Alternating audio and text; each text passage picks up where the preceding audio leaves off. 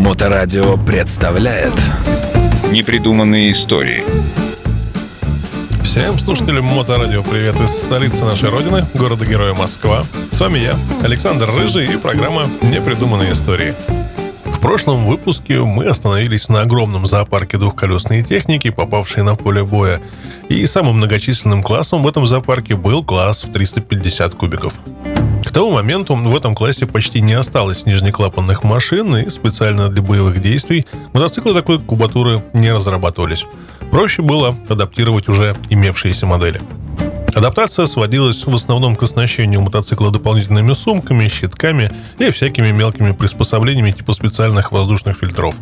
Правда, встречались и исключения – Модель 350 GS австрийской фирмы Пух была известна еще до войны. Благодаря верхнему расположению выхлопной системы и упругой подвеске заднего колеса ее часто можно было видеть на стартах соревнований по кроссу. Мотоцикл, подобно многим своим родственникам, имел двухпоршневой двигатель и сцепление ступицы заднего колеса. Отличие состояло в том, что цилиндры располагались не поперек, а вдоль рамы, один за другим, и каждый поршень имел свой шатун, а не знаменитую пуховскую вилку. Так вот, при подготовке военной модели этого мотоцикла конструкторы пошли на такое радикальное средство, как жесткая задняя подвеска. Если раньше оба поршня чуть-чуть отличались по диаметру, то теперь они стали одинаковыми. Выхлопные трубы ушли вниз, вместо высоковольтной катушки в системе зажигания появилась магнета, ставилась также стандартная немецкая фара. Некоторую модернизацию уже в середине войны, пожалуй, единственная из континентальных фирм сумела произвести фирма ДКВ – на фронт пошли модели RT-125-1 и NZ-350-1. Последняя отличалась от предыдущей модификации тем, что генератор был полностью упрятан в картер двигателя. Фактически именно эта фронтовая разработка и стала основой для нашего послевоенного ИЖ-350. Остальные мотоциклы германского вермахта, те, которые выпускались, поступали на фронт без серьезных изменений, как BMW R35 или Tsundab DS350. Последним, впрочем, в войсках было немного, хотя машина заслуживает несколько слов. Она имела разборную открытую раму из трубчатых и штампованных профилей, верхнеклапанный мотор в блоке с четырехступенчатой коробкой передач, которые входили в силовую систему рамы. Штанги толкателей располагались по обе стороны цилиндра, одна спереди, другая сзади.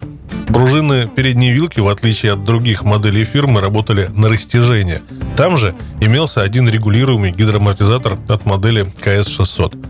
Заметим, кстати, что дожившие до наших дней немецкие мотоциклы, готовившиеся для фронта, можно было элементарно отличить по наличию на рулевой колонке рамы небольшой горизонтальной таблички, извещавшей, что мотоцикл подготовлен по группе 3, то есть для армии. Встречались в вермахте и покоренные французские или бельгийские мотоциклы, такие как Peugeot, Tero, FN и так далее. Но их было немного. Большая часть была оставлена войсками марионеточного правительства генерала Пютена, да и массовой реквизиции транспорта там не производилось. В британской армии 350-ки были весьма распространенным классом. Верхнеклапанный Ариэль, Нортон, Триумф, Велосет, Мачлес и многие другие получали дополнительное заднее сиденье, багажные подсумки, козырек на фару и вперед из песней. У мотоциклов, поставлявшихся на Африканский театр военных действий, слегка укорачивалась правая нижняя часть бензобака, находившаяся над карбюратором. Через это место, как правило, проходил патрубок от простенького воздушного фильтра, крепившегося именно на баке. Встречались и нижнеклапанные мотоциклы. Из всех британских машин этого класса серьезную модернизацию во время войны претерпели только Matchless э, G3L и EGS, получившие в середине войны телескопическую переднюю вилку взамен традиционной параллелограммной. А вот в итальянскую армию шли в основном пятисотки – Встречались лишь упоминания о Гилера RE350, кстати, нижнеклапанный, первый вариант которой появился еще аж в 1926 году. Однако не эти машины несли на себе основные тяготы войны, непосредственно к боевым действиям изначально готовились более тяжелые мотоциклы – в кадрах кинохроники чаще всего мелькают мотоциклы немецкой армии. Это и понятно, они были очень сильно распространены в вермахте, чье командование придавало огромное значение мобильности своих подразделений. На вооружении стояли как чисто военные мотоциклы, так и модели, одинаково использовавшиеся и гражданскими лицами, и военными. А военные какую технику любят?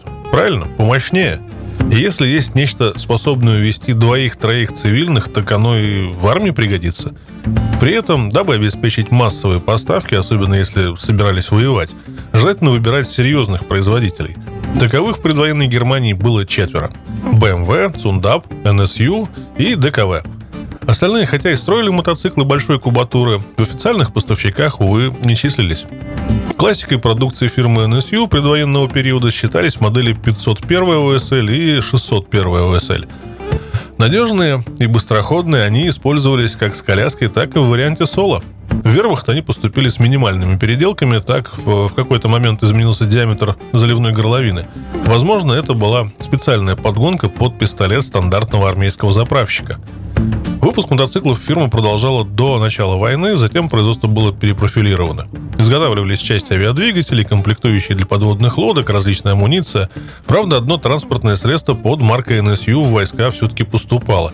Это был гусеничный транспортер с мотоциклетной передней вилкой.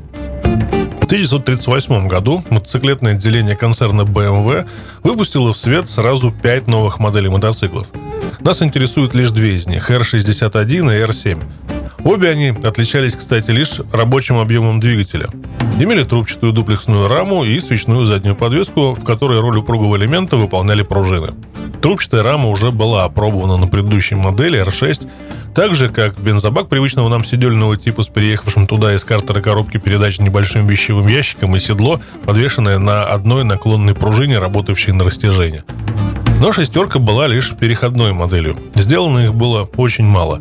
Задняя же подвеска на BMW в 1938 году появилась впервые. Что касается конструкции нижнеклапанного двигателя, силовой передачи и передней вилки, это было повторением отработанной конструкции широко распространенного мотоцикла BMW R12. Только моторы новых моделей имели по два карбюратора. За счет нововведений 600-кубовый R61 располагал одинаковой с 12 мощностью 18 лошадей, а R7 был аж на 4 лошади сильнее. Выпущено новых мотоциклов было немного, примерно по 3,5 тысячи штук каждой модели, и к 1941 году производство прекратили.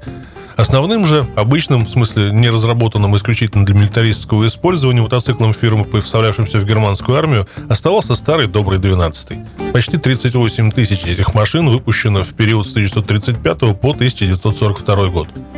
Во время войны в одиночку и с коляской они использовались вдоль всей линии фронта, а с какого-то времени и по обе ее стороны. На сегодня это все. За продолжением заглядывайте через неделю. Ну, а я с удовольствием напоминаю, что все выпуски программы этой серии можно слушать в подкастах радиостанции в любое удобное для вас время. С вами на волнах Моторадио были непридуманные истории. И я, Александр Рыжий, город Москва. Непридуманные истории. На Моторадио.